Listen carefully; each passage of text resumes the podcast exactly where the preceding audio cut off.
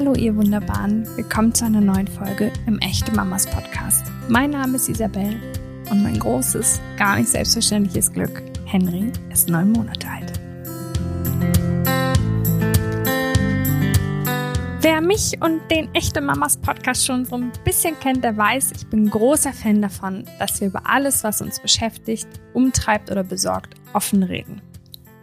Tja, wer große Reden schwingt, der sollte sich selbst an seine Aussagen halten. Deshalb bin ich heute diejenige, die für diese Folge interviewt wurde. Ich habe Sarah Jane eingeladen. Sie ist Sängerin und Podcasterin aus Hamburg und vor allem ist sie mir eine wunderbare Freundin. Und sie war bereit, mit mir die Rollen zu tauschen und mir heute die Fragen zu stellen. In meiner allerersten Folge im Echte Mamas Podcast habe ich mit Lilly Holunder das Thema Warum werde ich nicht schwanger besprochen. Damals habe ich schon angedeutet, dass mein Mann und ich einige Zeit darauf warten mussten, dass unser Kinderwunsch erfüllt wird. Damals war ich noch nicht bereit, mehr davon zu erzählen. Jetzt bin ich es gefühlt auch überhaupt noch gar nicht, mache es aber trotzdem. Was ich damals nicht erzählt habe, ich hatte keine Schwierigkeiten damit, schwanger zu werden. Ich hatte Schwierigkeiten damit, es auch zu bleiben. Bevor Henry zur Welt gekommen ist, habe ich drei Babys verloren. Deshalb erzähle ich heute von meinen Erfahrungen zum Thema Fehlgeburten bei Kinderwunsch. Ah, hallo Sarah Jane. Hallo Isabel. Wie schön ein bisschen, dass du da bist. Also es ist sehr, sehr schön, aber mir steht dieses Gespräch sehr bevor. Wir haben aber eben beide schon äh, uns hier Taschentücher parat gelegt. Und äh, vielleicht schaffen wir es aber auch ohne. Also vielen, vielen Dank, dass du hier bist. Wir drehen heute die Rollen ein bisschen um. Du stellst mir die Fragen ich bin Gast in meinem eigenen Podcast, ja. äh, bin sehr atemlos und mir sehr, sehr heiß. Ähm, deswegen übergebe ich direkt an dich. Ja, also ich muss sagen, mir ist ebenso heiß, mir steht es genauso bevor, glaube ich. Und ich bin aber auch sehr geehrt, dass du mich gefragt hast, das mit dir zu machen, weil das wirklich auch, also einfach ein sehr intimes Thema ist. Und wir steigen einfach direkt gleich ein. Du hast ja schon ein bisschen gesagt, worum es geht. Ähm, du hattest drei Fehlgeburten. Ja. Wie weit warst du jeweils? Unterschiedlich ähm, zwischen der achten und der zwölften Woche. Und ähm, als wir eben über das Interview vorab gesprochen haben, fand ich das total schön, dass du diese Frage gar nicht direkt mit aufgenommen hast, weil es so ist, als ich ähm, die Fehlgeburten hatte und angefangen habe, so ein bisschen darüber zu sprechen, dass mit die erste Frage war von allen, wie weit warst du denn? Und wenn ich gesagt habe, ja, also zehnte Woche, ach so, ja, ja, das passiert ja leider häufig. Also das war gleich so, dass ähm, ich das Gefühl hatte, dass mein Schmerz nicht so groß sein darf oder kann, ja. weil ist ja ganz normal. Ähm, deswegen fand ich diese Frage total nachvollziehbar, aber schwierig. Klar. Also es ist ja auch für jeden unterschiedlich. Manche Leute merken die Schwangerschaft ja auch ganz früh, manche merken sie erst ganz spät. So ist das ja wirklich so individuell. Genau, und, und ich merke sie sehr, sehr schnell. Mhm. Also ich weiß das eigentlich sofort, ja. weil ich auch äh, immer spüre, wann mein Eisprung ist. Also ich habe schon ja. äh, da eine gute Connection zu meinem Körper. Und also mir ging es halt immer so, sobald ich das wusste und sobald der Test positiv war, war das mein Kind. Ja. Und ob das jetzt nun in der zehnten Woche verloren ist. Ich möchte gar nicht abstreiten, dass natürlich ähm, immer schlimmer wird, ja, je später die, oder je weiter fortgeschritten die Schwangerschaft ist. Ja, klar. Dennoch, ähm, genau, hat mir das manchmal so meinen Rahmen genommen, mhm. meinen Schmerz so zeigen zu dürfen. Ähm, was passiert denn bei einer Fehlgeburt? Ja, also ich kann dir das medizinisch gar nicht so super toll erklären, weil Oder das was auch, ist vielleicht bei dir einfach genau, passiert? weil das nämlich auch immer unterschiedlich ist. Es kann zum Beispiel sein, dass ein Kind einfach abgeht, also dass du ähm, Blutung hast und die, die befruchtete Eizelle halt einfach quasi mit rausgespült wird mhm. aus dem Körper. Es kann aber auch sein, so wie es bei mir dann bei der dritten Fehlgeburt war, dass es ausgeschabt werden muss. Also dass klar ist, es gibt Probleme und es ist alles ähm, eigentlich schon nicht mehr so, wie es sein soll. Mhm. Aber es geht nicht von alleine ab. Dann brauchst du halt eine Operation, wo es halt ausgeschabt wird. Genau. Das äh, dieses Wort sollte Furchtbar. abgeschafft werden, finde ja, ich. Find das auch. klingt einfach so schrecklich. Ja. Also es klingt so, wie es ist. Ja, also glaube ich, ich, ich habe das noch nicht erlebt, aber ja. Ähm, was ich mich frage bei diesem Thema ist, also ich frage mich sehr vieles, aber was macht es so mit dem eigenen Körper? Und da meine ich also körperlich und seelisch mhm. mit einem. Ähm, also viel.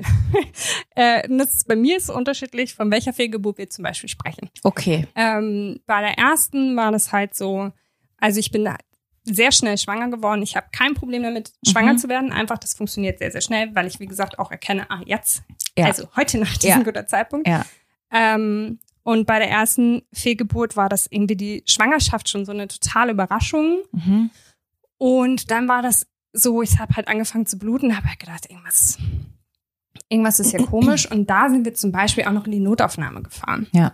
Habe ich bei zwei und drei schon gar nicht mehr gemacht. So, weil ich weiß, die können nichts tun. Also wenn das erstmal, später natürlich schon, wenn die Schwangerschaft fortgeschritten ist, könnte man vielleicht eingreifen. Aber wenn das so früh ist, kann man halt eh nichts machen. Ähm, und dann sitzt du halt auf der Toilette und blutest dein Kind aus. So. Ähm, körperlich fand ich es sehr schmerzhaft und irgendwie so ein Gefühl von verräterisch. Also, dass mein Körper so, ich kenne das ja von der ähm, Periode und so, kennt man halt, man blutet halt. Und Ja, klar. aber irgendwann fühlst du halt auch, äh, ich ging's mir, fühlst du halt so einen Flops. Mhm. Also du fühlst halt richtig so einen Propfen und weißt, Ja. okay, das war's jetzt. So, das macht es körperlich mit einem oder mit mir. Ähm, ja, es, es tut schon sehr, sehr weh, aber irgendwie war dafür gar nicht so viel Raum. So. Ist es so, dass du, also wenn du früh gemerkt hast, dass du schwanger bist, ähm, so Anzeichen wie Übelkeit oder solche Sachen, die man manchmal am Anfang gerade besonders stark auch hat, brechen die sofort ab oder ist das irgendwie so eine Umstellungsphase oder wie war das bei dir? Genau, also das ist ähm, bei eins und zwei brach das ziemlich schnell ab. Mhm. Ähm, also ich habe zum Beispiel total schnell immer meine Brüste gemerkt, Mhm. die einfach prall wurden und das ging sofort wieder weg. Ähm, bei Schwangerschaft drei war halt das Problem, dass halt nicht alles abgegangen ist, weswegen ähm, diese Symptome halt, ich nenne sie jetzt Symptome, einfach noch länger da waren Mhm. und warum man halt auch noch mal den Rest halt einfach rausholen musste. Es Ja. gibt ja so einen Schwangerschaftswert, den kann man halt im Blut einfach testen und der war halt einfach noch viel zu hoch. Ähm, und da ging es mir auch überhaupt nicht gut. Also war ich auch ein paar Tage im Krankenhaus einfach. Also ich hatte solche Schmerzen, dass ich davon ohnmächtig geworden bin. Ähm, genau, bis dann halt dieser Eingriff war. Ähm, aber an sich, so in den Wochen, in denen ich war, ist es schon so, dass es dann einfach, du bist halt sehr schnell dann einfach nicht mehr schwanger. Ja. Ja. Und das sind so die körperlichen Ja. Sachen, ne? Wie war das für dich seelisch? Puh, ähm, auch unterschiedlich. Mhm. äh, von äh, Fehlgeburt zu Fehlgeburt. Die erste ähm, war ein Schock, aber noch nicht so niederschmetternd. Okay. Also das war, das ist, also war sehr schmerzhaft und vor allen Dingen wirklich so oh, krass. Also es ist irgendwie schlimm, Mhm. aber es war halt noch so, wir, so, wir machen weiter. Ja. So, bei der zweiten war Katastrophe. Also das war wirklich, ähm, pff, also was macht das? Ich muss fast so ein bisschen sortieren, was es so auf verschiedenen Ebenen mit Ja. mir gemacht hat. Also ähm, meine Selbstliebe ist rapide gesunken. ja. Also ich habe ähm, meinen Körper gehasst. Also ich Mhm. fand den einfach schrecklich, fand das ganz schlimm, in ihm zu wohnen. So, weil ich gedacht habe, das ist irgendwie, er verwehrt mir meinen größten Wunsch. Ja. Ähm, und dazu kommt so eine totale Hilflosigkeit. Also so eine Ohnmacht, einfach nichts tun zu können. Du wünschst dir was und dann passiert das so in Ansätzen und dann wird es dir auf einmal wieder genommen und du stehst da und kannst halt nichts machen. Ja. Ähm, wahrscheinlich fragst du gleich auch nochmal nach, nach der Partnerschaft. Deswegen gehe ich jetzt erstmal, bleibe ich Mhm. jetzt, versuche Ja, ich jetzt kurz mal bei mir dir, zu ja. bleiben. ähm, und bei der dritten, ach, also ich kann schon fast gar nicht mehr sagen, wie ich mich gefühlt habe. Ähm, resigniert auch sehr. Mhm. Ähm, ja, ich einfach total hoffnungslos. Ja. Wo du hast jetzt, bist jetzt gerade schon ein bisschen Mhm. abgebogen. Ich meine, wenn man sich selber so fühlt und auch gerade in egal was für eine Situation die Selbstliebe fehlt oder, oder wirklich gerade ein Battle ist, das wirkt sich ja immer eigentlich auch auf die Partnerschaft Mhm. aus. Nun ist es bei so einer Fehlgeburt ja so, dass auch der Partner ein Kind verliert, auch wenn es nicht in seinem Körper gewohnt hat. Ähm, magst du ein bisschen was erzählen, wie ihr damit umgegangen seid oder was da vielleicht auf euch zukam? Ja, also beim ersten Mal waren wir, glaube ich, sehr auf einer Ebene und haben gesagt, das ist schlimm, dass uns das passiert, so, aber wir Mhm. versuchen das weiter und so. Ähm, tendenziell ist mein Mann, glaube ich, ähm, so, dass er da sehr, sich die ganze Zeit sehr zurückgenommen hat. Ich muss sagen, ich habe ihm nicht viel Raum gelassen für seinen Schmerz, so, also ich konnte mich gar nicht um ihn kümmern. Wir haben jetzt nicht groß zusammengetrauert, er war eher Mhm. für mich da. Ähm, was ich mir natürlich im Nachhinein auch anders wünsche, aber waren halt einfach keine Kapazitäten da. Und nach der zweiten Fehlgeburt und diesem Gefühl der Ohnmacht war das halt so, dass ich mit einem Fuß halt aus der Beziehung raus war, weil ich halt irgendwie das Gefühl hatte, was tun zu müssen. Ich wollte Mhm. halt irgendwas machen, was meine Situation verändert. Ähm, und das bedeutete für mich, ich muss halt gehen. Genauso ist es halt aber auch gewesen, dass ich ähm, mich wahnsinnig schlecht gefühlt habe, dass ich ja auch meinem Mann diesen Wunsch verwehre, weil es sich für Ja. mich stetig so anfühlte, als wäre es meine Schuld. Weil, wie du sagst, hat halt nicht in seinem Körper gewohnt, sondern Ja. in meinem. Und mein Körper hat es wieder abgestoßen. So, und das war so ein, ähm, ich ziehe weiter, damit ich diese Probleme nicht mehr hab und damit du die Chance hast, Ja. ähm, dir mit wem anders dein Glück zu erfüllen. Also das war eine sehr intensive und sehr, sehr schwierige Zeit, die auch bestimmt eineinhalb Jahre ging, Mhm. ähm, wo wir ja uns auch fremd waren, weil ich mir so fremd war, weil ich Ja. halt auch völlig aus mir rausgebrochen bin und wieder mich also nicht so verhalten habe, wie ich jetzt heute sagen würde, das bin ich, sondern Ja. es war halt einfach Das sind aber auch wirklich ja Grenzerfahrungen. Ne? Ja. Ich glaube, das ist, und trauern lernen wir in unserer Gesellschaft nicht. nee, leider. Und das ist einfach ein riesen schwieriges Ding. Ja. Und ich glaube, dass das ist auch wahrscheinlich der Kern des Problems irgendwie, ne? Ganz Ja. viel. Ähm, hast du das nach außen kommuniziert, die ersten Male? Oder überhaupt? Ja, sehr spät Mhm. tatsächlich. Ähm, also beim ersten Mal wusste es eine Freundin von mir halt schon von Beginn an, dass ich schwanger bin. Mhm. Und dann wusste sie natürlich auch sehr schnell, Ja, dass ich klar. nicht mehr bin. Ähm, also ja, wir haben das schon, also vor allen Dingen nur im allerengsten Kreis. So, was es tatsächlich auch schwierig machte, weil du halt ständig und andauernd angesprochen wirst als Frau über 30, verheiratet auch noch. Talk about it. Ja. Wann bekommt ihr denn Kinder? Möchtet ihr keine Kinder? Ich Ja. hörte Sprüche wie, du bist schon über 30, muss dich mal beeilen. Und das, nachdem die letzte Fehlgeburt vielleicht gerade eine Woche her ist. Unglaublich. So, und ich hätte mir gewünscht, dass ich die, die Stärke gehabt hätte zu sagen, das ist nicht dein Thema und nur damit du es weißt, was du hier gerade anstößt, ähm, Mhm. ich wünsche mir Kinder, ich verliere sie nur leider immer wieder. Ja. Also es ist, ähm, ich wünschte, ich wäre dazu in der Lage gewesen, weil ich glaube, dass es mir geholfen hätte zu verarbeiten und halt auch nicht immer diesen Situationen von außen ausgesetzt zu sein, wo mich ja jemand auf meine Fehlbarkeit, so wie sie es ja für mich anfühlte, hingewiesen hat Ja. und gesagt hat, ja, dann musst du jetzt aber mal. Ähm, deswegen haben wir es nur im engsten Familien- und Freundeskreis. Mhm. Aber erstmal besprochen, weil es einfach, also es, die, das Selbstbewusstsein, die Stärke war halt einfach nicht da. Und beim dritten Mal warst du im Krankenhaus richtig? Ja. Hast du es da irgendwie auch, also musstest du es arbeitsmäßig in irgendeiner Form? Also klar, dass du Mhm. kurz mal nicht da bist, so, Ja. aber hast du es thematisiert, weshalb oder war das Nein. einfach, nee, Mhm. Dann war ich krank und Ja. fertig. alles klar. Ja. Mhm.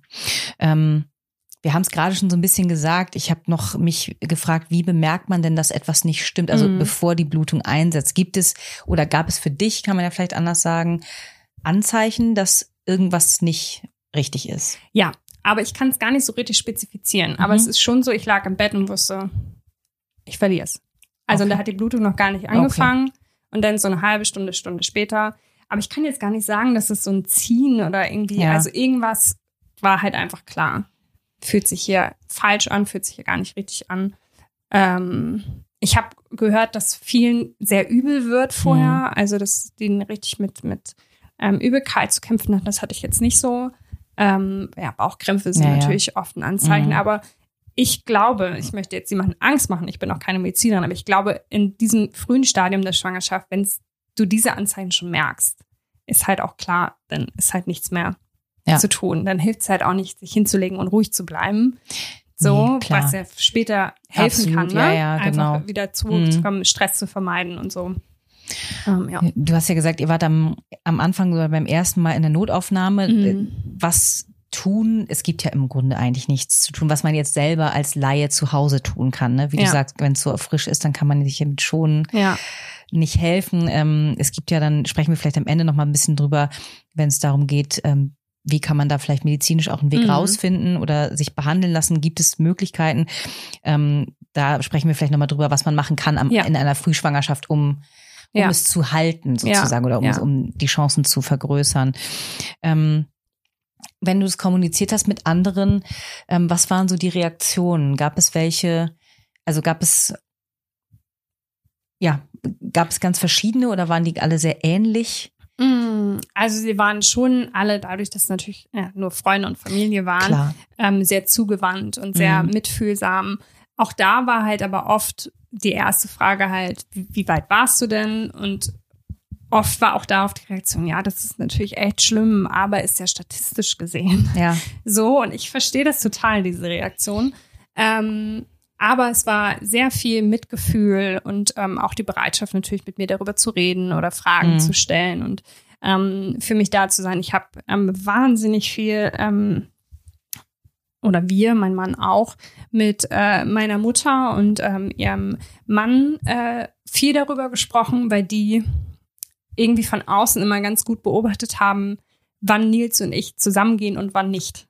Ah. Also das war irgendwie waren intensive Momente, wenn man irgendwie, ja. man kam zum Grillen und hat eigentlich irgendwie nur zusammengesessen und irgendwann kam das Thema so mhm. und also ich bin oft da weinend weggegangen, ja. aber es hat uns immer vorwärts gebracht, weil ähm, ja, man, wir das halt auch manchmal so brauchen, dass jemand mal sagt, guckt mal hin. Also ja.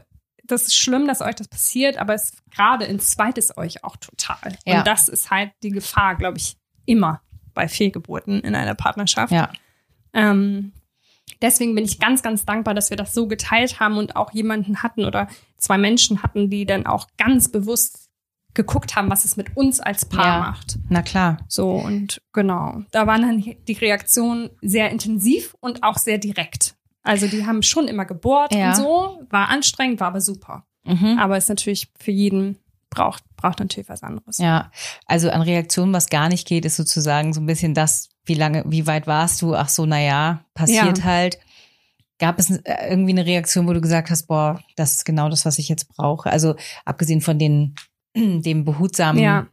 Umsorgen weiterhin mhm. sozusagen in der Zeit danach, direkt am Anfang? Also was mir einfach Oder was würdest du dir vielleicht an Reaktion ja. auch wünschen? Vielleicht gab es sie nicht, aber vielleicht weißt du, was geholfen hätte. Ähm, also ich würde sagen, was mir immer geholfen hat, was bei mir aber tendenziell oft so ist bei solchen Themen, ist einfach jemand, der sagt, das tut mir leid. Also gar nicht irgendwie versucht, das Thema auseinanderzunehmen oder mhm. versucht, dem einen Namen zu geben oder es zu bewerten, sondern einfach sagt, es tut mir leid, dass dir das passiert ist und dass es dir so geht. Ja. Punkt. So.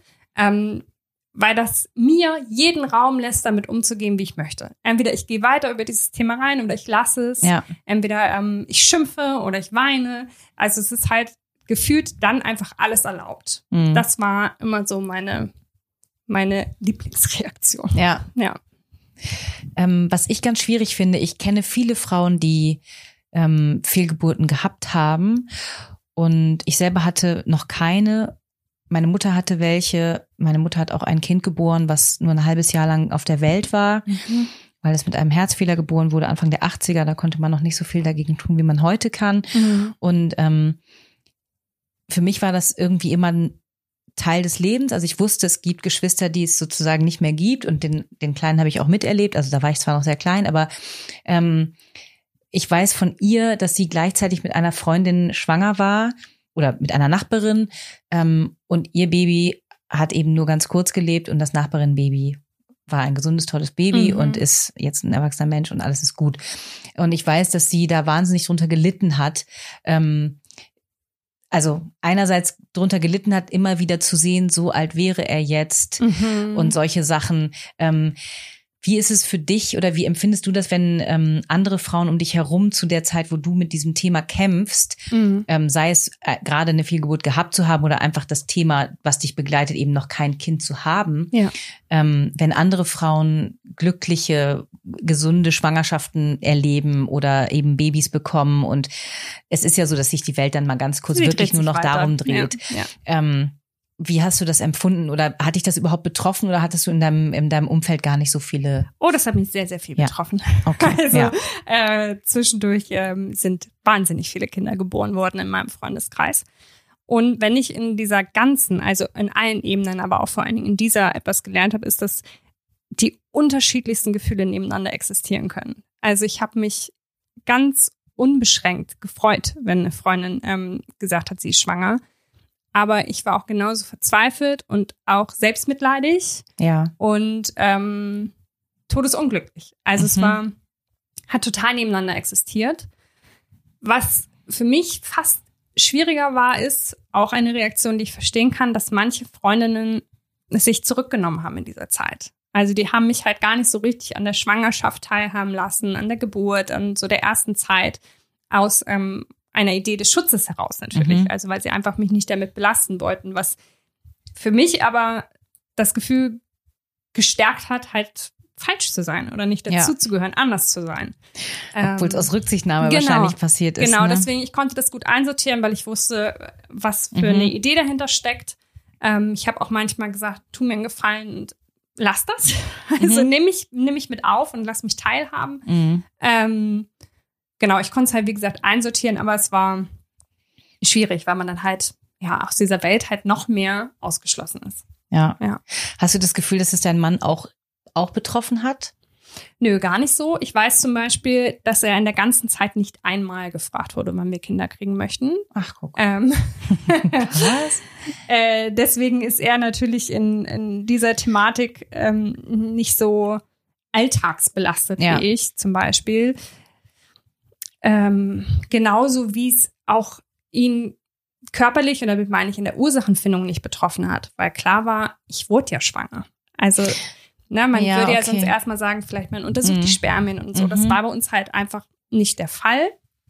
Ähm, also ich weiß gar nicht, ob, ob wir da schon sind. Jetzt bin ich jetzt schon wieder so abgebogen. Alles gut, ne? aber können wir zurück, zurückbiegen. Das ist zum Beispiel mich auch so ein Thema, was ähm, Ärzte, ja, also wo ich mich einfach manchmal nicht gut gefühlt habe, ist halt, also die erste Fehlgeburt war, man möchte mit seiner Gynäkologin darüber sprechen. Ja, ja, es passiert halt vielen Frauen. Die zweite Fehlgeburt, ja, also es passiert schon seltener, aber es kann sein. Und dann erst bei der dritten, ach, uh, da ist was falsch. Ach, danke.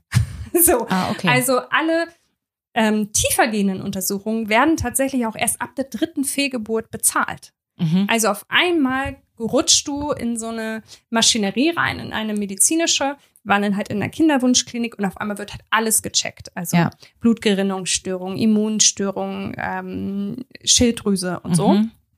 Ähm, und das hatte mein Mann ja alles gar nicht. Klar. Ne? Also das wurde halt alles bei mir untersucht. Übrigens alles äh, ohne Befund. Also wir wissen bis heute nicht, warum ich die Kinder nicht halten kann. Ähm, weil als letztes stand noch aus zu checken, ob die Chromosome von meinem Mann und mir nicht zusammenpassen. Mhm. Und keine Ahnung, manche könnten das testen. Ich kann es nicht testen, weil wenn ich weiß, das Ergebnis ist, ja, die passen nicht. Ja, schrecklich. Dann wäre das, also könnte ich in dieser Ehe irgendwie nicht weiterleben. Also das ist so, die Natur sagt mir, wir passen nicht zusammen. Ja. Da hole ich mal hin, so. Ähm, das wollten wir nicht. Also ja. wir haben gesagt, ähm, dann gehen wir vielleicht lieber einen anderen Weg, bevor mhm. uns das etwas Medizinisches sagt. Wir gehören ja. nicht zusammen. Ähm, deswegen genau liefen so die Untersuchungen halt alle über mich, was halt auch bedeutet, ähm, ja, dass er da nicht so konfrontiert war. Und dass du auch ständig wieder neu mit dem Thema konfrontiert wurdest. Ja. Ne? Also ich habe ähm, die Frage eigentlich eher fürs Ende gehabt, aber jetzt, wo wir da sind, mhm. gibt es denn immer noch so Momente, wo du mit diesem Thema für dich konfrontiert wirst? Ja, oft. Und es sind oft Momente, mit denen ich gar nicht so rechne. Ähm, zum Beispiel, dass du halt beim Arzt bist und dann füllst du halt so ein, heißt es Anamnesebogen? keine Ahnung, also so mhm. ne, über ja. deine medizinische Vorgeschichte und dann steht da halt die Frage, wie viele Schwangerschaften? Und du schreibst halt hin inzwischen. Also, oder damals waren es drei. Die nächste Frage, wie viele Kinder? Und du trägst eine Null. Ja. Und das sind so Momente, die für mich so schmerzhaft waren und auch noch oft sind, ähm, weil sie auch so aus dem nichts kam. Ja. Also es war so, ach so, jetzt sitze ich hier einfach in der Arztpraxis, hat überhaupt nichts damit zu tun. Ich will keine Ahnung, meine Mandeln untersuchen lassen. Mhm. Und trotzdem irgendwie werde ich auf dieses Thema gestoßen. Ähm, natürlich sowieso auch das ganze Außen, ne? also die ganzen Erwartungen. Ähm, ja, man ist halt über 30 verheiratet ja, und hat klar. noch keine Kinder. Kann ja nicht da, richtig sein. Da stimmt ne? ja was nicht. Genau. also ähm, ja, so eine Situation immer wieder. Ja. Ich habe gelernt, dass man nach einer abgebrochenen Schwangerschaft sehr fruchtbar ist. Mhm. Und dass es Sinn macht, wenn man Kinder möchte, ist sozusagen direkt mit dem nächsten mhm. Zyklus wieder einzusteigen. Mhm. Ähm, ich stelle mir aber auch genau das als total schwer vor. Ja. Wie seid ihr damit umgegangen? Wieder unterschiedlich, je nach ja, Fehlgeburt. Ja. Also ähm, nach der ersten haben wir es genauso gemacht. Mhm. Ähm, also wir wussten auch, so jetzt äh, ist die, die Zeit, ähm, günstig, Ja. wieder schwanger zu werden. Und es hat dann auch tatsächlich, also die zwei, erste und zweite Fehlgeburt liegen sehr nah beieinander. Wahnsinn. Also, äh, es hat ziemlich schnell wieder geklappt. Ähm, und danach, muss ich sagen, haben wir auch nicht so gut nicht darüber gesprochen. Also es Mhm. war halt einfach klar, ich glaube, mein Mann war in Warteposition. Er hat auch immer mal wieder gesagt, ich traue mich nicht, das zu versuchen. Ich weiß nicht, ob du das ein drittes Mal schaffst. Ja.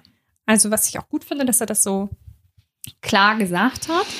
Ähm, aber wir haben jetzt nicht darüber geredet, wie gehen wir weiter. So, und ich Ah, glaube, okay. das ist, ähm, kann hilfreich sein, wenn man das macht. Ne? Es war halt eher so, ich habe gar nichts gesagt und er so, ich bin mir nicht sicher, Okay. ob du es Mhm. nochmal schaffst. Im Grunde war es dann halt so, wenn wir ungeschützten Sex hatten, wusste mein Mann, okay, sie ist wohl so weit, es nochmal Ja. zu versuchen. Ja. So, also im Grunde lief das total ohne, ohne Kommunikation. Und wenn du sagst, es lief ohne Kommunikation, hattest du für dich aber ein Gefühl dazu oder war es für dich auch noch unklar, wie es laufen soll? Ja, also unklar auch, aber es fühlte sich halt für mich total schräg an, mir nichts sehnlicher als ein Kind zu wünschen und dann geschützten Sex zu haben. Ja. Das ist irgendwie, fühlte sich unnatürlich oder Mhm, falsch an mhm. einfach. Ähm, weswegen ich, wenn ich dann irgendwie das Gefühl hatte, ich wäre vielleicht annähernd wieder bereit, es nochmal zu versuchen, ähm, mehr Gefühl steckte da auch gar nicht hinter. Sondern Mhm. ich habe dann einfach gedacht, okay, ich Ja. gehe jetzt mal hier so rein in diese Situation, was auch immer sie mir bringt. Aber ähm, ja, so richtig, richtig bewusst auch fühlen, wie es mir ging. Nee, ich kann auch noch nicht mal sagen, also beim vierten Mal, wo ja dann Gott sei Dank äh, äh, unser Sohn einfach gekommen ist zu uns und geblieben ist. Ich glaube, das war auch von einem Tag auf den anderen, dass ich gesagt habe, okay, jetzt versuchen wir es nochmal. Ich habe gespürt, ich wäre körperlich soweit. Mhm. Und auch dann hat es halt sofort wieder geklappt. Wahnsinn, so, also, ja. ja. Ja, ich, also tendenziell kann ich sowieso sagen, über all diese Themen viel, viel mehr miteinander zu reden. Ja. So, also das ist so mein Resümee auch. Mhm. Ähm, genau. Und gibt es denn oder gab es für dich nach dem dritten Mal, wo ihr dann diese ganzen Untersuchungen gemacht habt, hast du irgendwas an die Hand bekommen, zu sagen, probiert das doch mal? Oder also wenn es alles ohne Befund ist, stelle ich mir das ja super schwierig vor. Dann fängst du ja einfach wieder an und weißt genau nichts mehr als vorher. Ähm, ich habe gehört, es gibt, ähm, oh, jetzt weiß ich nicht mehr, was es ist. Was ist das, was man sich spritzen kann äh, Äh, am Anfang einer. Schwangerschaft? Heparin, Heparin. Genau. glaube ich. Gen ja, doch, Heparin. Ja. Ich war gerade bei 14 Ritalin. Wochen habe ich es mir im Bauch aber- gespritzt, aber Genau, äh, weil das, das kann man ja auch schon machen, Genau. bevor man schwanger ist, aber Mhm. auch sozusagen, wenn man befruchtet wurde, ähm, um das noch, noch zu halten. Ich glaube sogar ja 14 Wochen, ja, bis, bis sozusagen man über die drei Monate Genau. drüber weg ist. genau. Ähm, Also, ja, ich würde gerne in zwei verschiedenen Richtungen antworten. Ja, Ähm, weil nicht zu wissen, was es ist, war der Horror, mhm. weil ich dann halt, ich, ich bin eigentlich überhaupt nicht so ein spiritueller Mensch. Aber ich denke, es gibt eigentlich faktisch keinen Grund. Und trotzdem ist es uns nicht gegönnt, ein Ja. Kind zu bekommen. Was steckt dahinter? Mhm. Außerdem ist es dann noch mehr so, dass ich denke, Gott, sind es meine Gedanken, sind es meine Gefühle? Ist es irgendwas, was ich beeinflusst, dass dieses Kind wieder geht? ja, Also ähm, ich hätte mir sehr, sehr gewünscht, dass es einen Grund gegeben hätte oder einen Befund zu sagen, ja. Also auch wenn es, nee, das möchte ich so nicht sagen, aber ähm, einfach was an die Hand zu kriegen, zu sagen, ja, es liegt daran, hätte mir halt was gegeben, womit ich halt arbeiten kann. ja, So. Ähm, dass das, das nicht der Fall war, fand ich sehr schmerzhaft und sehr ja, zermürbend einfach. Es gibt ja Menschen, die das sehr, also ich weiß nicht, wie du, ob dir das hilft oder vielleicht Mhm. auch gar nicht. Ich könnte beides verstehen.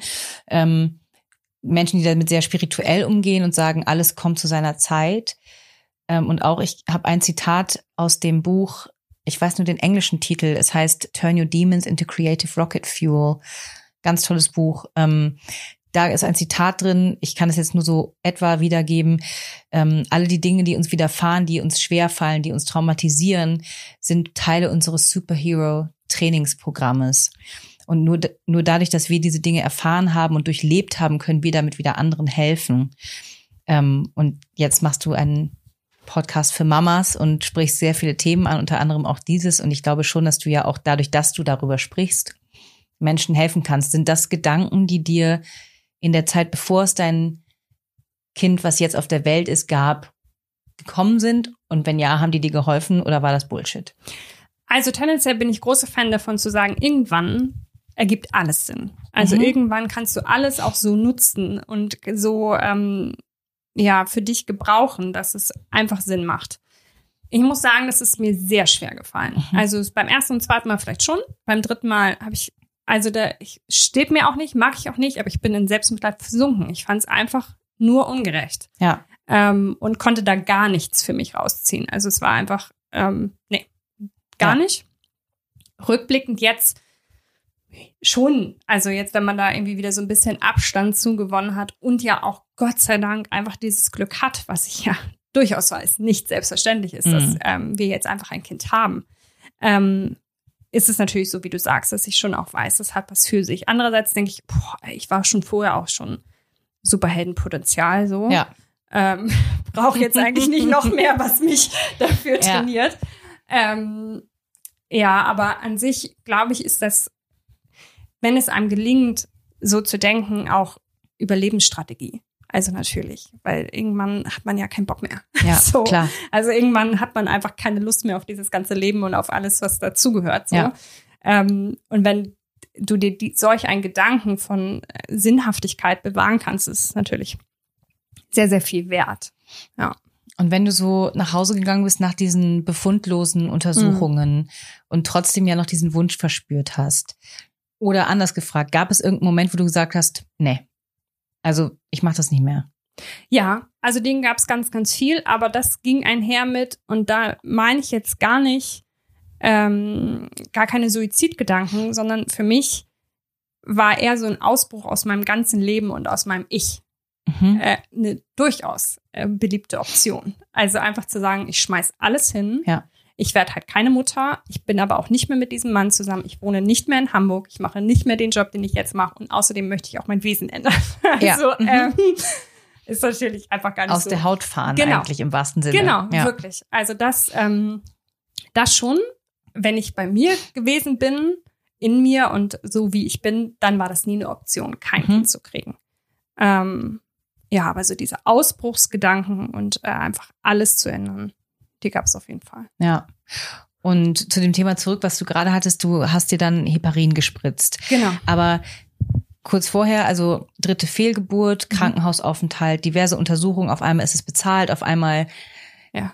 hat man offiziell ein Problem und es Ja. ist nicht einfach nur, ja, passiert halt, ist halt so, na ja, Mhm. unter drei Monaten weiß man ja und so.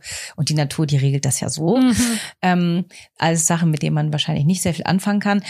Ähm, zu dem Zeitpunkt, wo du dann entschieden hast, ich glaube, ich bin bereit, ähm, hast du dann mit deiner Ärztin oder mit deinem in der Klinik das kommuniziert und gesagt, ich würde gerne wieder starten? Gibt es Tipps oder bist du einfach alleine drauf losgegangen? Ich bin alleine drauf losgegangen und ich glaube, weil halt vor mir stand, jetzt gibt's nur noch diesen Chromosomtest oder nichts mehr. Ja, okay. So, und das war halt so, oh nee, das will ich einfach nicht. Ich will das einfach nicht, wir versuchen das jetzt nochmal. Was aber so ist, sobald der Test positiv war, also es hat wieder einfach beim ersten Mal geklappt, ähm, haben wir sofort in der Klinik angerufen und ich hatte am nächsten Tag einen Termin. Wow. Ähm, ist auch natürlich ganz anders als, als die Male davor, wo du halt einfach zu Hause saßt und einfach jeden Zeit Angst hattest, irgendwie es wieder zu verlieren. Klar. Hattest du auf einmal jemanden an deiner Seite. Also das Super. war schon viel, viel wert. Und dann ähm, habe ich halt diese Heparinspritzen bekommen und hatte dadurch halt auch das Gefühl, ich tue was. Ich mache irgendwas und ob es das nun am Ende war, keine Ahnung. Ähm, weil das ist ja, also äh, gibt ja gar keine klare Aussage über diese Wirksamkeit dieser, Ach so. dieser Methode. Ah, das wusste ich nicht. Okay. Ja, genau. Ist also einfach, Also man macht das und vielleicht hilft genau, es, Ja. also es schadet auf jeden Fall nicht. Okay. Und aus Erfahrung kann man sagen, es kann helfen. Mhm. So, und ich habe natürlich gesagt, ja, pff, also alles, was auch nur annähernd helfen Ja. kann, her damit. Natürlich. Ähm, genau. Ja, habe ich deine Frage beantwortet? Hast du, ja schon, schon. Ja, gut. Hast du, gibt es noch so alternative Sachen, die du ausprobiert hast? So, also einfach nur so ins Blaue gesprochen, so Akupunktur oder Mhm. solche Dinge oder besprechen. Es gibt ja wirklich alles Mögliche, was man Ja. noch so außerhalb der Schulmedizin für sich probieren kann. Also tatsächlich nicht. Ich habe oft mit dem Gedanken gespielt, Akupunktur und so. Ich bin ja auch großer Osteopathie-Fan, da war ich die ganze Zeit. Mhm. Also ähm, meine Osteopathin hat äh, mein, meine Gebärmutter fleißig bearbeitet und mein Becken. Ähm, das war aber tatsächlich so das Einzige. Ähm, ich habe aufgehört, Gluten zu essen. Und Mhm. tatsächlich sagte die Frau in der Kinderwunschklinik, das kann helfen. Ja. Ähm, aber ansonsten gar nicht so viel. Ich glaube auch, ich hatte einfach immer nicht so die Energie dazwischen. Also ich, wenn ich so diese letzten Jahre so Revue passieren lasse, dann äh, bestehen die aus Schmerz und irgendwie durchhalten. Also das sind so, also erst kommt Schmerz und dann kommt Durchhalten, irgendwie weitermachen und dann ach wieder Schmerz. Ja. So, ähm, es war gar nie so eine Phase, wo ich dachte, boah jetzt, jetzt gehe ich gestärkt rein, jetzt irgendwie, ähm, keine Ahnung, tanke ich ganz viel Energie, damit ich weitermachen kann. So solche, so eine Phase gab es irgendwie leider gar nicht. Ja. Und bei der Schwangerschaft, die dann geblieben ist, die jetzt Mhm. ein kleines Kind ist, was Ja. rumkrabbelt und so, ähm, hast du gesagt, du hattest direkt jemanden an der Hand. Wenn du jetzt so eine perfekte Welt malen würdest, Mhm. ähm, perfekt für dich jetzt, Mhm. wie würde das dann anders laufen? Also, weil, wie du ja gerade gesagt hast, man macht den Test und dann hat man erstmal wochenlang keinen Termin beim Arzt Mhm. und irgendwann hat man dann einen. Aber in der Zeit kann ja schon alles wieder weg sein. Und dadurch, dass man eben noch nicht gesehen hat, dass da jemand drin wohnt Ja. und noch nicht, manche haben da vielleicht noch gar keine Symptome und wissen gar nicht, oh Gott, bin ich jetzt noch schwanger oder nicht? Mhm. Ähm, in, wie würdest du so eine Welt gestalten, in der das wirklich fördernd und behutsam und ja, gut für dich laufen würde? Ich glaube, dazu ähm, hätte vorweg ganz viel passieren müssen. Also einfach, dass da viel offener, was ja auch passiert, ne? Also wird ja viel mehr darüber gesprochen. Einfach viel offener und auch ähm, nicht nur emotional, sondern auch aufklärend darüber gesprochen wird. Also, dass man irgendwie. Mein Vorteil ist, dass ich halt, wie gesagt, eine sehr gute Verbindung zu meinem Körper habe, die mir natürlich da schwer gefallen ist, aber in sich spüre ich schon immer, was los ist. Ich glaube, das ist ähm, viel, viel wert. Mhm. Ähm, ich glaube, das ja wäre schön, wenn mehr Frauen diesen Zugang irgendwie erlernen, indem man halt von Anfang an offen über alles spricht, was mit dem weiblichen Körper zu tun hat. Ja, Ähm, ja, und dann ist es natürlich schon einfach schön, einen Experten an der Seite zu haben, einen Mediziner, der irgendwie sagt, Sie können jetzt das und das machen. Oder lassen Sie das und das. So einfach, damit man so das Gefühl hat, irgendwas zu tun. Also dieses, dieses, ja, so handlungsunfähig sein, mhm. fand ich halt echt brutal. ja. Ja. Und vor allen Dingen, warst du bei deiner ersten Fehlgeburt, hattest du den Test gemacht? Hattest du schon einen Ultraschall gehabt? Test ja, äh, mehrere, Mhm. aber noch, doch, warte, ich weiß nicht, bring's nicht mehr zusammen. Oder Ich hatte nicht bei allen einen Ultraschall, weil Ja. zum Beispiel bei, bei der dritten oder vor der dritten Fehlgeburt bin ich zum Beispiel gar nicht mehr zur Gynäkologin gegangen. okay. Also das war zum Beispiel jetzt auch so, dass ich das bei der vierten Schwangerschaft haben wir für uns so alles ein bisschen anders gemacht. Ich Mhm. bin zum Beispiel nicht, habe mir nicht sofort einen Termin bei einer Gynäkologin geholt, sondern wir sind, glaube ich, das erste Mal tatsächlich erst zur zwölften Woche halt hin. Ah, okay. Ähm, wir haben es halt gar nicht kommuniziert. Wir haben auch für uns einen totalen Riegel davor geschoben. Also wir haben uns täglich immer so kleine Slots erlaubt, so fünf Minuten Slots, wo wir darüber reden, ähm, was passiert, wenn es gut geht. Ja. Das ist ausgerechnet. Ja. ah, damit habe ich nicht gerettet. Ähm, ähm, Momentchen. Also wir haben uns halt so kleine ähm, fünf Minuten Slots erlaubt, wo wir darüber geredet haben. Ja, Jane, das hilft nicht. ah, Leute, ich muss kurz durchatmen. Ähm, wo wir kurz darüber reden, ähm, was ist, wenn dieses Glück wirklich wahr wird. Ja. So, und dann haben wir aber nach fünf Minuten gesagt, so jetzt ist wieder Schluss. Okay. Mhm. Also wir haben uns ähm, emotional total davor geschützt. Ja. Ähm, wo man denkt, naja, dann sind ja die ersten drei Monate verloren. Ich denke, nee, es war gut so. Ja. Wir wären da nicht anders durchgekommen, wenn das wieder schief gegangen wäre.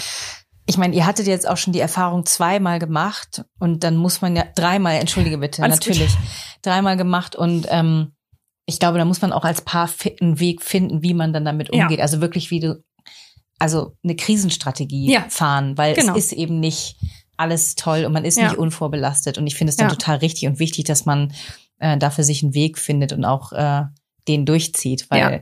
am Ende steht die eigene Gesundheit und auch, also seelisch als auch körperlich und, und auch beziehungsmäßig, finde ich, an erster Stelle, damit man da irgendwie gemeinsam durchsteht, wenn Voll. es wieder schiefgegangen wäre. Ne? Total. Ja, Ja. ich glaube, es war auch genau richtig für uns, genauso wie wir aber auch gesagt haben, also wenn die drei Monate um sind, dann nehmen wir das sowas von an. Und Ja. das ist uns halt auch gelungen. Also die, der dritte Monat war halt durch und ähm, wir waren Eltern. Ja, So, also das ähm, ja, war für uns, glaube ich, der richtige Weg auf jeden Fall. Und du warst erst bei der zwölf, in der zwölften Woche bei der Gynäkologin, aber Mhm. vorher ja in der Kinderwunschklinik, die wusste, es wusste sozusagen das Team dort, dass Genau. du schwanger bist und die haben dir dann auch mit dem Heparin geholfen. Genau. Also die wussten das, aber die haben halt auch keine Untersuchung gemacht, weil man sagt halt auch, oder also es kann halt möglich sein, dass dieses Ultraschallgerät, wenn das Baby, also wenn es noch gerade erst befruchtet ist, Mhm. sei, dass das halt störend sein kann und so. Deswegen habe Ja. ich das halt einfach alles gelassen. Genau, die ähm, Klinik wusste Bescheid, aber also viel mehr hat man halt auch nicht gemacht, als zu Ja. sagen, hier sind die Spritzen, Okay. alles Gute. So. Mhm. Ähm, ja, Das heißt, die haben keine Werte gecheckt zwischendurch Mhm. oder so. Man hat einfach wirklich drei Monate Genau. gewartet. ja. Boah, was für eine lange Zeit. furchtbar lang. Furchtbar lang. Und mir ging es auch, echt, ich weiß nicht, echt schlecht. Und ihr wusstet das ja alle nicht. Nee. Und ich weiß, wir haben noch einen Flohmarkt Ich gemacht. weiß auch, ich muss, das, da muss ich immer dran denken. Ich muss immer an diesen Flohmarkt denken. Ja. Und ich den wir habe so zehnmal haben. am Tag gespuckt. Wahnsinn. Und ich saß in dem Ge ich guck leer. Ja, das war krass. Das war wirklich krass. Aber also das waren drei Monate, die also wahnsinnig intensiv waren, obwohl wir sie so emotional abgestuft wie möglich gehalten Mhm. haben. Aber natürlich, also auch bei Schwangerschaft zwei und drei, also die, es ist halt total schade, finde ich, dass man sich nicht so freut. Also Ja. man ähm, hat halt viel zu viel Angst. Also Mhm. mir geht's so. Vielleicht gelingt es anderen, das bewundere ich sehr. Ähm, aber ich habe mich halt wirklich erst ab Ende des dritten Monats gefreut, das erste Mal. Ja, Also das war es erstmal krass. Wie wunderbar. ja. Also ich bekomme ein Kind. Mhm. So. Und davor war halt immer nur, oh Gott, hoffentlich verliere ich es nicht, hoffentlich ja, verliere ich es klar. nicht.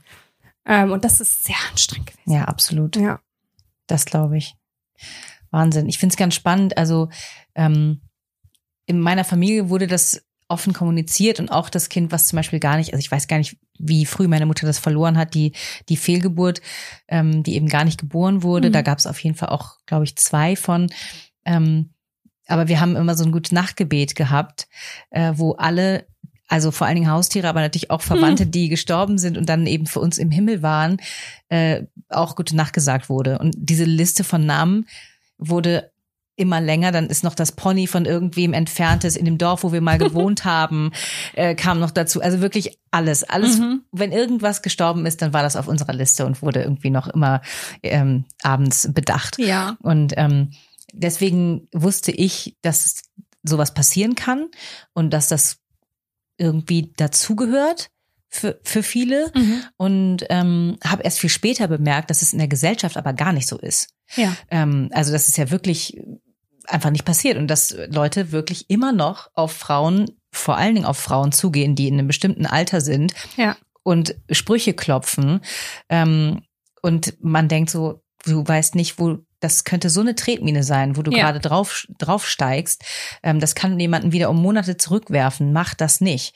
Ähm, und jetzt äh, gerade im, in der Vorbereitung auf dieses Gespräch, ähm, ich weiß nicht, ob du das, ob du das mitbekommen hast, äh, hat Chrissy Teigen ein Baby verloren. Ähm, ich weiß gar nicht genau, wie weit sie war. Ehrlich gesagt, ich habe nur gemerkt, dass es sehr öffentlich war Mhm.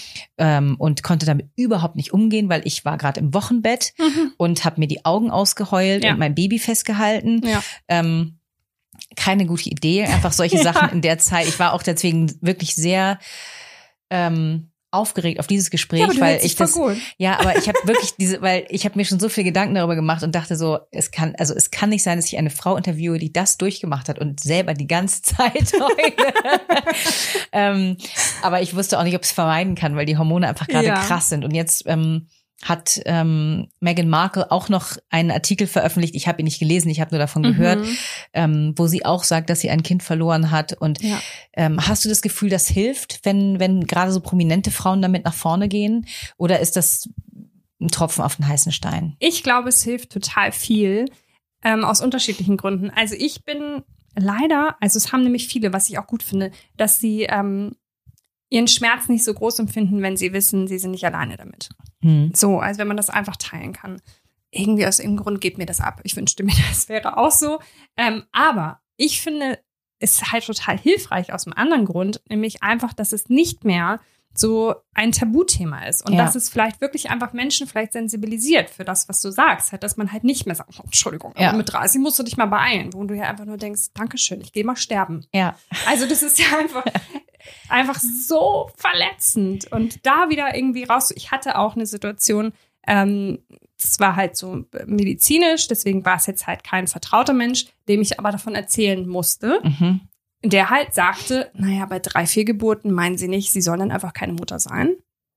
Also so eine Sprüche. Und dann versuchst du halt Wow. deine, äh, dich zusammenzuhalten und halt nicht einfach nur zu zerbrechen. Klar. Ähm, und meine Hoffnung ist, dass diese öffentlich, ähm, öffentliche Mitteilung und dieses äh, Austauschen regt ja faktisch eine Diskussion an. Ähm, und da halt einfach so ein bisschen mehr Bewusstsein zu schaffen, Mhm. ähm, ist, glaube ich, sehr wichtig und hilfreich. Ich meine, ich, also in meiner Vorstellung ist es ja auch so, dass man, der Schmerz wird davon sicherlich nicht gemindert zu wissen, okay, das ist jemandem anders auch passiert. Aber was ich mir vorstellen könnte, dass man sich nicht mehr so falsch fühlt. Mhm. Also, dass man, dass man merkt, okay, nicht nur mein Körper, also mein Körper ist nicht der einzige Körper, der das hier verbockt hat oder der sich gegen mich stellt und Mhm. gegen meinen innersten Wunsch, sondern es ist eben so, dass aus was auch immer für Gründen, das wissen wir ja auch gar Ja. nicht. Und das finde ich auch tatsächlich ganz spannend, ähm, dass man das nicht untersucht. Also ähm, Ja. Bei, wenn, wenn ein Mensch, ein erwachsener Mensch stirbt, wird der oft untersucht, um zu Mhm. gucken, wenn, wenn es jetzt nicht ein Autounfall war oder irgendwas, was ganz, ganz klar war, um eben Rückschlüsse für die Familie auch zu ziehen, zu wissen, Ja. was war das? Ja. Ist das eine Sache, die uns auch betrifft? Und dass äh, man das bei Embryen nicht macht oder auch bei den Müttern danach, ähm, stelle ich mir auch, also finde ich ein bisschen komisch. Ich verstehe es Ja. auch, weil es natürlich so viele betrifft. Das wäre ja Mhm. ein Riesenapparat, der da in Bewegung gesetzt werden müsste. Aber hey, vielleicht sollte man mal damit anfangen. Unbedingt. Ja, und ich finde, du hast einen Punkt mit dem auch, ähm, dass man nicht so das Gefühl hat, ähm, falsch zu sein oder dass der eigene Körper, also hat man natürlich schon noch, aber ich weiß, wie, was, was du meinst. Weil ich glaube, also mitunter ist das der größte Kampf, den ich mit dieser ganzen Thematik halt einfach zu kämpfen habe. Mhm. Halt einfach, ist jetzt noch nicht mal so, obwohl mir dieser Körper inzwischen ein Kind geschenkt hat, ähm, ihn einfach zu lieben und anzunehmen und zu Ja. sagen, das ist schon ein guter Körper, in dem ich da Mhm. wohne, so. Ähm, und wenn du so eine tatsächlich auch, also eine Verachtung, ich weiß, es sind Wochen vergangen, in denen ich nicht einmal in den Spiegel geguckt habe, Ja. weil ich den Anblick einfach nicht ertragen konnte. Also noch nicht mal mein Gesicht. Ich fand Mhm. mich einfach, ich habe mich so verachtet, dass ich mich einfach nicht sehen wollte. Ja. Und ich glaube, ähm, ja, deswegen meine ich so, dass, glaube ich, so dieses, diese Arbeit auch mit dem eigenen Körper und das kennenzulernen und eh vielleicht nicht immer in der Gesellschaft so bewertet zu werden, einfach äh, ein Vorab vielleicht stärker machen kann für diesen Moment, wenn dein Körper halt so gegen dich ist. Ja. Dass du da einfach mehr Ressourcen hast, aus denen du schöpfen kannst, um irgendwie selbst wieder ähm, mit dir fein zu sein. Ja. Ich habe, ähm, also in meiner Familie gibt es ja, also ein, einer meiner Brüder, der eben nur sehr kurz gelebt hat. Ich habe aber auch in der erweiterten Familie noch ähm, ein, zwei Kinder und auch im Freundeskreis, ähm, die schwer behindert sind. Die, also eins ist tatsächlich so geboren und eins hat mit etwa drei Monaten aus irgendeinem Grund, also es, es ist quasi, es, es ist fast, also es hat aufgehört zu leben, es wurde wiederbelebt und erst dann und hat, hat weitergelebt, alles gut sozusagen, aber dann wurde erst festgestellt, dass eben massive Sachen in der Entwicklung nicht so laufen, wie sie laufen sollten. Riesenthema, muss man jetzt nicht ansprechen, aber ähm, das sind so Momente, wo man als Außenstehende, wo ich als Außenstehende gedacht habe, oh Mann, wie krass, dass der Körper das nicht vorher gewusst hat weil ja eben so viele Menschen Fehlgeburten haben, weil oft etwas eben nicht stimmt. Also wenn man Mhm. sagt, das ist ein, ein Kind, was vielleicht nicht lebensfähig wäre, Mhm. deswegen stößt der Körper das ab, weil, ich weiß nicht, also Schlauheit kann man eben, also äh, die Natur sozusagen weiß, Ja. dass das wird nichts, das lassen wir. Und eben manchmal tut sie das nicht. Mhm. Ähm, hast du an irgendeinem Punkt für dich das Gefühl gehabt, so eine, so eine Art Erleichterung, dass vielleicht auch erst jetzt, nachdem du ein Kind hast, was auf der Welt ist, zu wissen, okay, vielleicht ist es gut, dass die Babys nicht da sind. Mhm. Nee. Nee. Ähm, also erstens äh, wäre, glaube ich, vieles für mich, ich kann mich natürlich nicht in dieses kleine Wesen ähm, hineinversetzen, aber vieles wäre für mich tragbar gewesen. Also auch Ja. ähm, ein behindertes Kind so. Ähm, ja, und irgendwie ist dieser, ist das nicht bei mir angekommen. Also, dass das dass die Natur sich dabei was gedacht hat. Ja. Also da bin ich einfach noch nicht. Mhm. Ich denke immer noch, was soll der Scheiß? Also es ist Klar. noch gar nicht so, dass ich Ja. denke, ja, das muss halt so, weil es hätte halt nicht überlebt oder so. Das ist für mich noch nicht greifbar. Für mich ist es einfach nur falsch, dass Ja. ich sie verloren habe. Und das bleibt es wahrscheinlich auch, nachdem du jetzt ein Kind hast, was, Ja. was da ist, ne? Ja.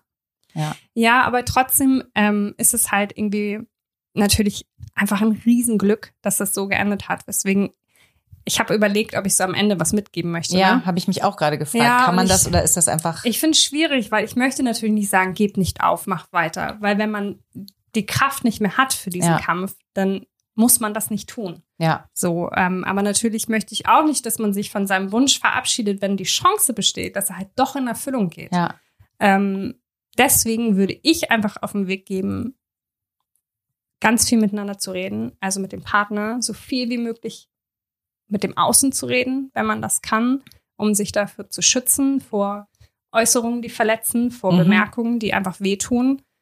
Ähm, ja, und vielleicht hin und wieder versuchen, sich selbst zu umarmen und nicht Ja. ganz so schlimm zu finden, ähm, wie man es oft tut in dieser Situation. ist doch ein schöner Abschluss. Ne? Und ich muss auch aufhören jetzt. Ja. Vielen Dank, Sarah Jane. Danke, dass du dich so geöffnet hast. Okay, bis dann. Puh, so, nun habe ich ungefähr ein bis tausendmal durchgeatmet. Mir geht's wieder besser. Alles im allen hat es aber wirklich gut getan, über meine Erfahrung zu reden. Vor allem, weil ich so, so sehr hoffe, dass es Frauen und Männern, denen Ähnliches widerfahren ist, hilft davon zu hören. Ich habe es eben schon gesagt, ich wünsche euch allen einfach nur ganz, ganz viel Kraft. Ganz gleich, ob ihr gerade Verluste durchlebt oder noch mit Vergangenen hadert. So, nun aber zur nächsten Folge, in der ich Gott sei Dank wieder diejenige bin, die die Frage stellt, nämlich an Natascha Ochsenknecht. Mit ihr habe ich das wirklich unsympathische Phänomen des Mom-Shaming besprochen. Also, hört rein, wenn ihr mögt, drückt direkt den Abonnieren-Button, liked uns, teilt uns. Für jeden Support sind wir dankbar. Bis dann, ihr Wunderbaren.